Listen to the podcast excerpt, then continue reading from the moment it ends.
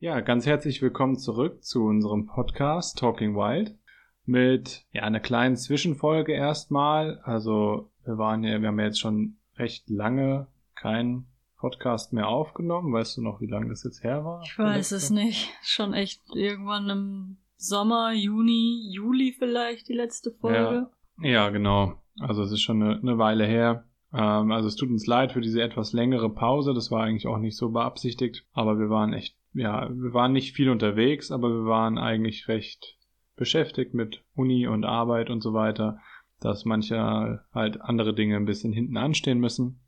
Und dann dachten wir uns, es ist jetzt vielleicht Zeit für so ein kleines, ja, News-Update quasi, was wir so in letzter Zeit gemacht haben und was wir jetzt in nächster Zeit machen werden, wie sich auch der äh, Podcast vielleicht ein bisschen verändern wird.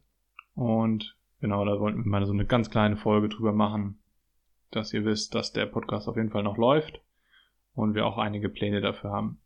Ja, was haben wir, was haben wir denn so gemacht in der letzten Zeit, Lea? Ja, also natürlich war ja wie bei allen auch ähm, eine sehr angespannte Corona-Situation, was so Reisen und an, so anging, war natürlich alles sehr, sehr eingeschränkt. Ähm, wir hatten zum Glück das Glück, dass ähm, wir, dass unser Studium eigentlich quasi weiterlief und wir jetzt nicht irgendwie eine Verzögerung haben, was unser Studium angeht, dass wir ein Semester dranhängen müssen oder so. Das lief alles zum Glück weiter. Was das mit sich gebracht hat, war natürlich, dass wir dieses Jahr keine Sommersemesterferien quasi hatten und wir seit Februar durchgehend nonstop nur was für die Uni gemacht haben.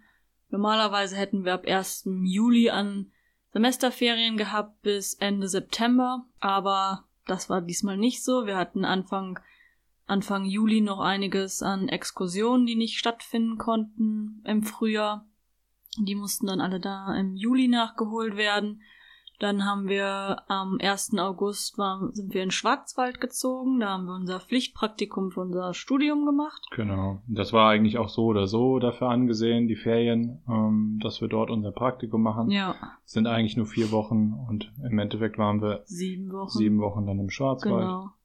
Ähm, da können wir jetzt gleich nochmal kurz was zu sagen und sind dann sieben Wochen im Schwarzwald gewesen und sind dann zurückgefahren Richtung Wien, weil wir dann Ende September, letzten zwei Septemberwochen wieder Prüfungen hatten und nochmal ein paar Exkursionen. Dann ging es am 1. Oktober auch schon wieder mit dem neuen Semester, mit dem Wintersemester weiter. Und kurz ein paar Sachen zu unserem Praktikum sagen in, in Wien. Ja. In, Im Schwarzwald. Im Schwarzwald. genau, also wir waren wie gesagt sieben Wochen und haben dort im Nationalpark gearbeitet, ähm, unser Praktikum von dort aus gemacht in zwei verschiedenen Forschungsbereichen. Also ich war im Bereich, ja, für die, die fürs Wildtiermanagement quasi zuständig sind ähm, und Lea war, war ja, ähm, Biodiversitätsforschung und Artenschutz und so. Genau. Ähm. Und eigentlich haben wir beide mit ähm, Schalenwild gearbeitet. Also Schalenwild ist alles quasi alles, was Hufe hat in Deutschland ähm, und draußen lebt, zum Beispiel Rotwild, Rehwild, aber auch Wildschwein sind auch, gehört auch zum Schalenwild.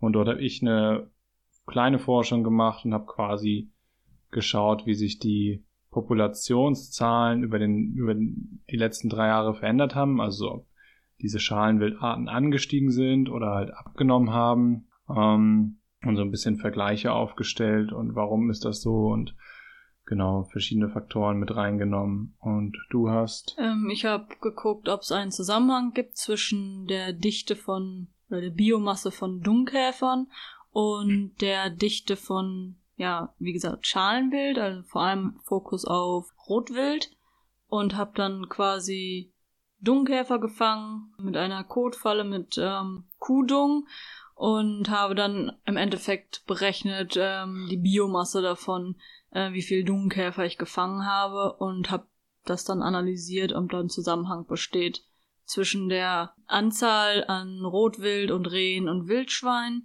und äh, der Anzahl an oder der, der Dungenmasse von, von Rotwild, ähm, Rehen und Wildschwein. Genau. Ja. Also wenn ihr euch fragt, was wir abseits von der Fotografie machen, dann laufen wir mit Eimer Scheiße im Wald rum. Und, nein, also im Endeffekt ist das ja ist das unser, unser anderes Standbein, ist halt die, die Forschung, die Wildtierforschung, ähm, das Wildtiermanagement. Und da hat man oft mit solchen Sachen einfach zu tun. Das ist, gehört einfach dazu. Und genau, also meistens läuft es in dem Feld so, wenn man beruflich unterwegs ist, sind es kleinere Forschungen, die man über einen gewissen Zeitraum macht. Und dann macht man halt wieder was komplett anderes eventuell. Also wir haben auch schon ja viel mit äh, Vögeln zusammen oder über Vögel gearbeitet. Also ja, ganz verschiedene Sachen.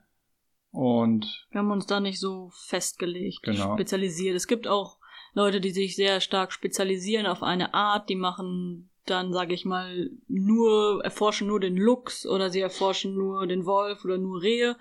Und dann gibt's wieder so welche wie uns, die sich eigentlich sich nie wirklich festlegen wollen in dem, was sie erforschen wollen. Also ob das jetzt die Dunkelkäfer sind oder die Kohlmeise oder der Wolf oder irgendeine Schlangenart, das ist uns eigentlich relativ egal. Ja. Aber das, da werden wir sicherlich auch nochmal einen eigenen Podcast ja, drüber machen, genau. über unsere Arbeit jetzt abseits der Fotografie und was wir dort so machen oder gemacht haben schon in der Vergangenheit. Da kommen auch immer viele Fragen zu, auch wie man in so ein Berufsfeld überhaupt reinkommt und so, mhm. äh, wie man in so einen Masterstudiengang, den wir jetzt machen, also Wildtierökologie, wie man da, was für einen Weg man da gehen muss, um dort reinzukommen. Das ist äh, ja schon recht speziell in, im europäischen Raum. Ähm, genau, und ansonsten haben wir, waren wir eigentlich, wie Lea schon gesagt hat, wir waren eigentlich nicht viel unterwegs. Wir haben uns, so gut es geht, an alle Beschränkungen und Regeln gehalten, die es aktuell gibt. Und das hieß für uns auch eigentlich äh, ein relatives Reiseverbot. Wir sind nicht einmal irgendwie mit einem Flieger irgendwo hingeflogen. Wir haben immer versucht, egal wo wir jetzt waren, im Schwarzwald oder hier in Wien, dass wir halt lokal Unternehmungen machen und dann halt eben nicht die großen Reisen auf uns nehmen. Das heißt, im Schwarzwald sind wir viel im Nationalpark gewesen, jetzt nicht nur von der Arbeit aus, sondern auch fotografisch, sind aber eigentlich überhaupt nicht mal ein Wochenende irgendwo hingefahren, was wir uns eigentlich vorgenommen hatten, ähm, und haben uns eigentlich auch relativ auf die Uni und auf die Arbeit konzentriert dort. Das Einzige, was wir gemacht haben, war eine, ja, ein kleiner Zwischenstopp auf dem Weg nach Wien, dann vom Schwarzwald aus in Garmisch-Partenkirchen äh, weil wir da halt einen Hotelaufenthalt mal mit einem Fotowettbewerb gewonnen haben und dann haben wir da halt drei Nächte dann im Hotel verbracht und naja, die Klassiker halt, Eibsee und so weiter mal besucht, was auch schön war und Jetzt hier in Wien waren wir mehrmals jetzt am Neusiedler See. Jetzt aktuell ist ja der Vogelzug. Da gibt's immer viel zu sehen und auch zu fotografieren. In den Marchauen waren wir so ein recht schönes Auengebiet von einem ja, Seitenfluss von der Donau quasi, das auch regelmäßig überschwemmt ist, das Gebiet. Ja, und ansonsten war es eigentlich relativ unspektakulär die letzten Monate und dementsprechend wenig Zeit hatten wir eigentlich auch zum ja, Podcasten oder auch zum Fotografieren. Es gab zwar ein paar kleinere Projekte, ich habe zum Beispiel mit mehrmals jetzt schon mit Nikon zusammengearbeitet. Ähm, die haben mir Equipment zugeschickt zum Testen. Da werde ich aber sicherlich auch noch mal ein bisschen mehr drüber erzählen. Und da gibt es auch immer wieder Updates in meiner Story zu. Aktuell habe ich auch die Nikon D850 da, was natürlich für Wildlife ein gewisses Kaliber ist. Und ja, teste es halt aktuell so ein bisschen. Schau, wie ich damit klarkomme, wie gut das für Wildlife geeignet ist und so weiter. Genau, und ja, also so ein Podcast, wie wir ihn machen, das ja, dauert halt einfach ein bisschen, weil wir euch natürlich auch irgendwie keinen Quatsch erzählen wollen über die Themen, die wir recherchieren. Klar haben wir ein gewisses Fachwissen, was die Themen angeht, aber es gehört immer noch eine gewisse Recherche dazu. Also wir labern ja nicht einfach nur rum, sondern wir wollen euch schon einerseits wissenschaftlich, andererseits natürlich auch nicht zu langweilig gewisse Themen im Bereich Umwelt und Natur und Wildtiere ja näher bringen. Und dementsprechend dauert das Ganze einfach ein bisschen länger und man kann nicht mal einfach einen Podcast zwischendrin machen. Ihr habt uns natürlich auch jetzt öfters schon Kritik gegeben, was können wir besser machen, was gefällt euch besonders gut und äh, da wollen wir natürlich auch ein bisschen drauf eingehen. Und einer der größten Kritikpunkte war eigentlich, dass die Podcasts, beziehungsweise es gab ja erst einen Podcast mit Gast, oder? Ja, ich glaube, ja. ein mit Alessandro. Mit ne? Alessandro, ja. genau. Dass die einfach ein bisschen besser ankommen, weil sie einfach ein bisschen stimmiger wirken und das verstehen wir auch vollkommen, weil Lea und ich uns ja an sich nichts zu erzählen haben. Wir kennen die Themen, die also so, das hört sich klingt, jetzt ein bisschen aber, schlimm an, ja, traurig. Im Endeffekt, wir kennen ja die, also wir haben ja den gleichen, das gleiche Fachwissen. Wir haben auch in vielen Sachen die gleiche Meinung und dementsprechend gibt's halt wenig Diskussionspotenzial. Und dann können wir euch natürlich erzählen, was wir wissen, aber das wird dann irgendwie ein bisschen langweilig. Und deswegen haben wir uns halt jetzt gedacht, dass wir von jetzt an vor allem mit Gästen zusammenarbeiten werden, die in irgendeiner Art und Weise Experte auf dem Level sind, was sie machen. Das wird sicherlich nicht jeder Podcast sein, aber wir denken, dass ja die meisten Podcasts halt in die Richtung gehen, dass wir uns auf jeden Fall Gäste einladen und mit denen über gewisse Themen diskutieren. Mhm. Ich denke, dann entsteht ein Mehrwert für alle, der sich deutlich besser auszahlt.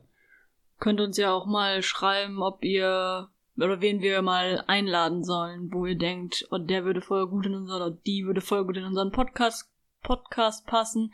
Über das Thema möchte ich mehr wissen und dann laden wir die sehr gerne ein und gucken, ob es das was bringt. Genau. Einfach Themenvorschläge, Gästevorschläge, ja. immer jederzeit schreiben.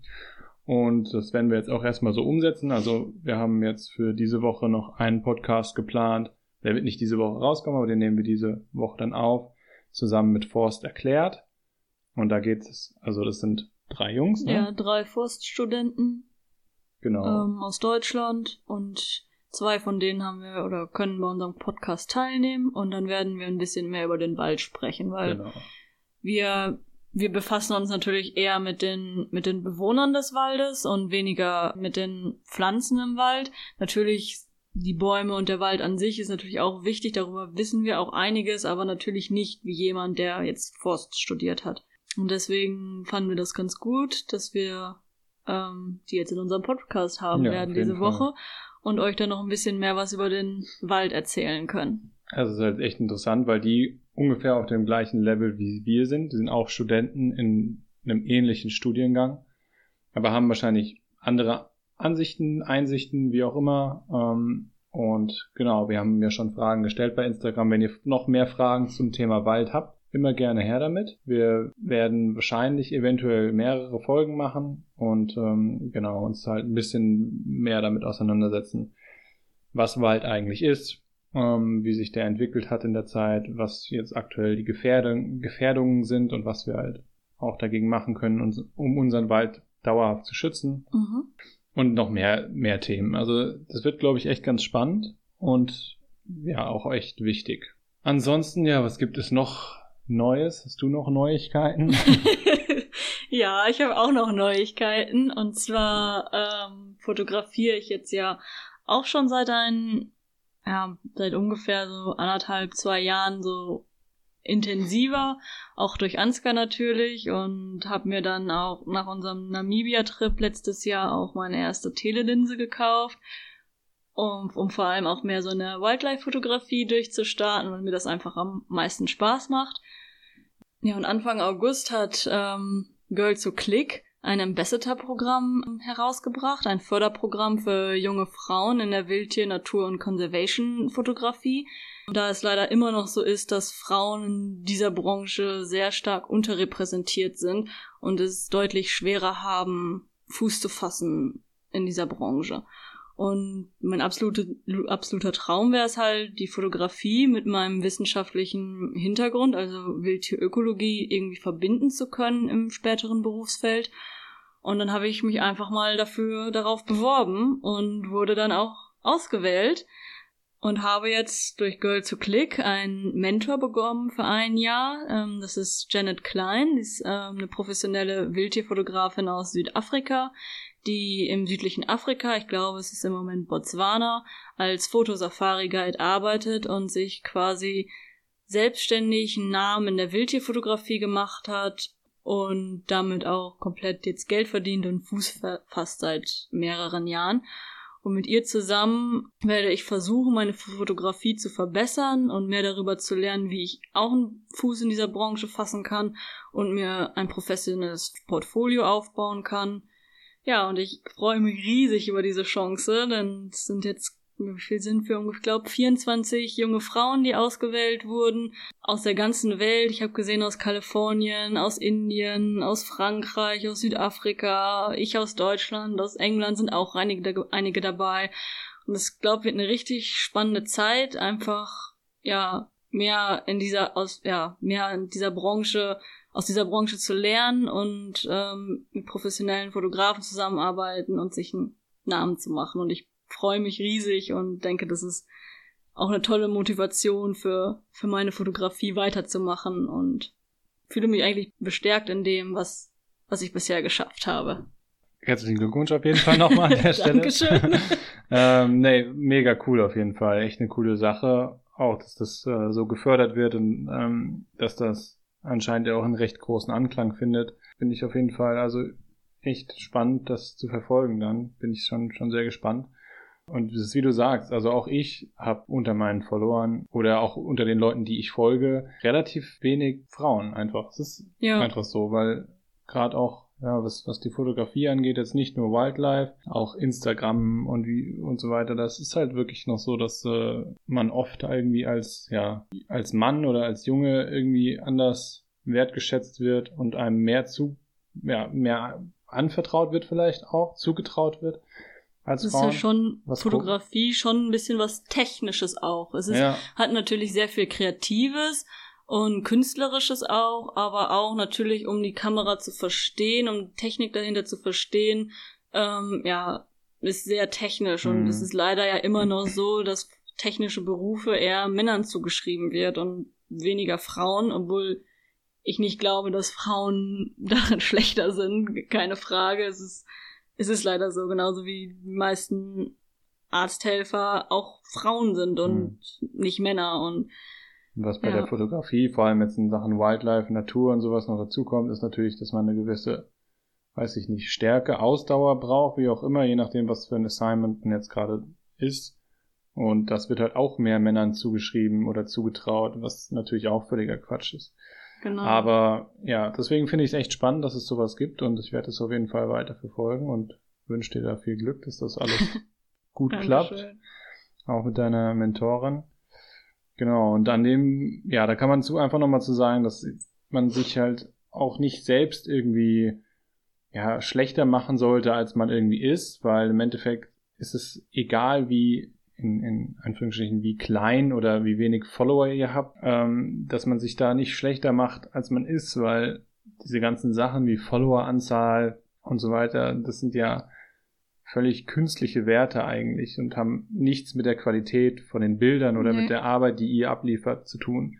Und das ist halt extrem wichtig, dass man genug Mut und Selbstvertrauen mitbringt, um sich eben genau für solche Sachen zu bewerben. Weil es denken viel zu viele, sie haben keine Chance, weil sie zu schlecht sind, zu wenig Follower haben, ja, allgemein einfach. Und das ist halt schade, weil im Endeffekt gehen da viele Chancen, glaube ich, verloren. Man muss da irgendwie genau dranbleiben und man muss, man muss sich eher überschätzen als unterschätzen. Auch was Fotowettbewerbe angeht und sowas. Da kenne ich auch viele, die sagen, nee, da mache ich lieber nicht mit, weil vielleicht gewinne ich nicht. Ja, aber vielleicht gewinnt man. Und das ist halt so, man muss halt schon ein bisschen in sich und seine Arbeit und seine Kunst, wie auch immer, vertrauen und halt natürlich trotzdem weiter, immer weiter halt daran arbeiten, sich verbessern, dazulernen, kommunizieren und ähm, halt sich auch neue Ziele setzen natürlich, dann äh, kann man da auch viel mit erreichen. Äh, wenn man natürlich von Anfang an sagt, es soll nur ein Hobby bleiben und man möchte, dass, dass es so ist, ist ja auch in Ordnung. Aber das ist halt an alle gerichtet, die irgendwie ja mehr daraus machen möchten und äh, sich irgendwie in dem Sinne verbessern möchten. Also für mich ist, heißt es jetzt zum Beispiel auch irgendwie, ich möchte mir jetzt mal bald ein Media Kit richtig gestalten, was ich dann an potenzielle Kunden ähm, auch schicken kann.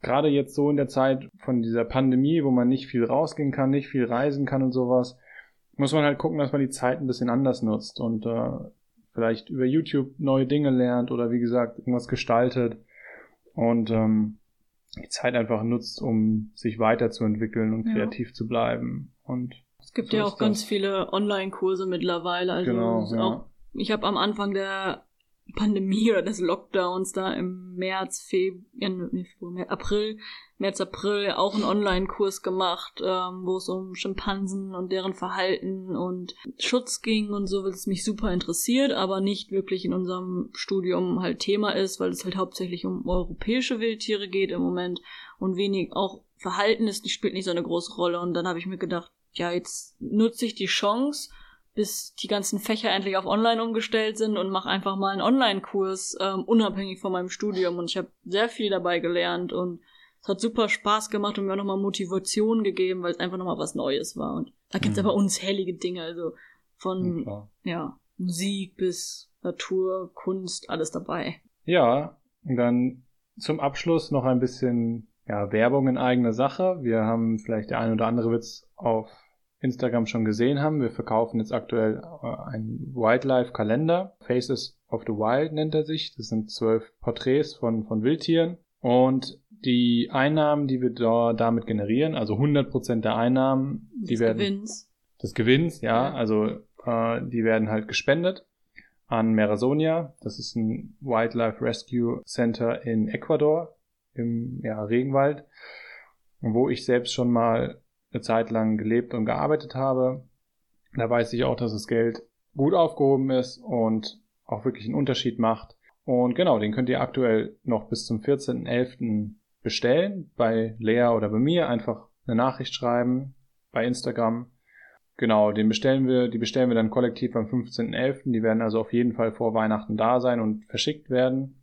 Kosten mindestens 20 Euro haben wir gesagt. Man darf aber natürlich auch gerne mehr geben. Dann kann noch mehr gespendet werden.